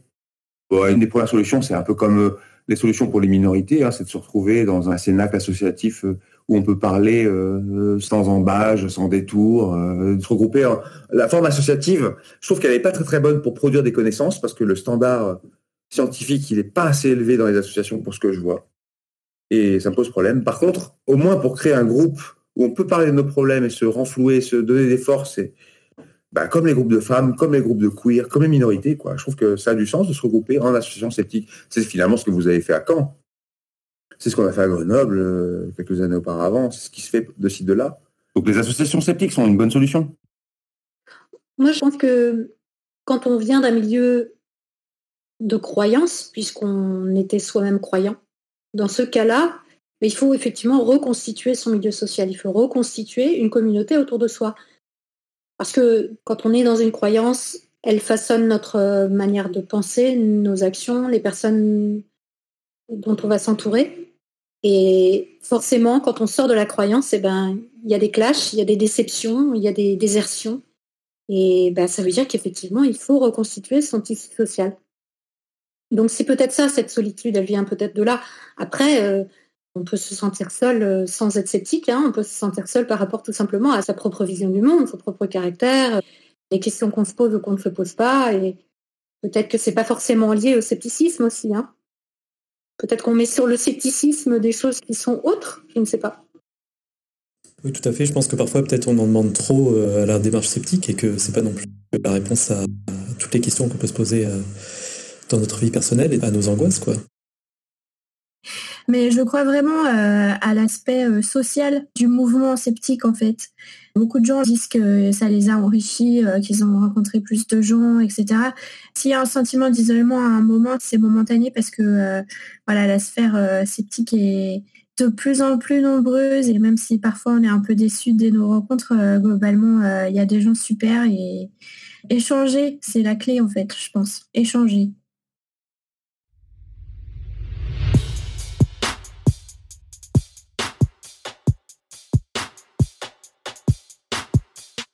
Si cette émission vous a plu, c'est le moment de mettre un pouce, un cœur ou des étoiles. Et pour flatter les algorithmes, n'hésitez pas à laisser un commentaire. Vous êtes nombreux et nombreux à avoir fait un don cette semaine pour que MetaChoc continue à secouer vos neurones sans ménagement. Je vous en remercie beaucoup. C'est grâce à vous que cette aventure podcastique se poursuit pour le plus grand plaisir de dizaines de milliers de personnes qui la suivent assidûment. Si vous souhaitez aussi participer, suivez le lien en description. La semaine prochaine, nous poursuivrons notre exploration du scepticisme autour cette fois-ci de son rapport à la science. On se retrouve donc vendredi à 18h. D'ici là, prenez le temps d'observer la manière dont vous pensez et de la questionner. Vous n'imaginez pas ce que vous pensez.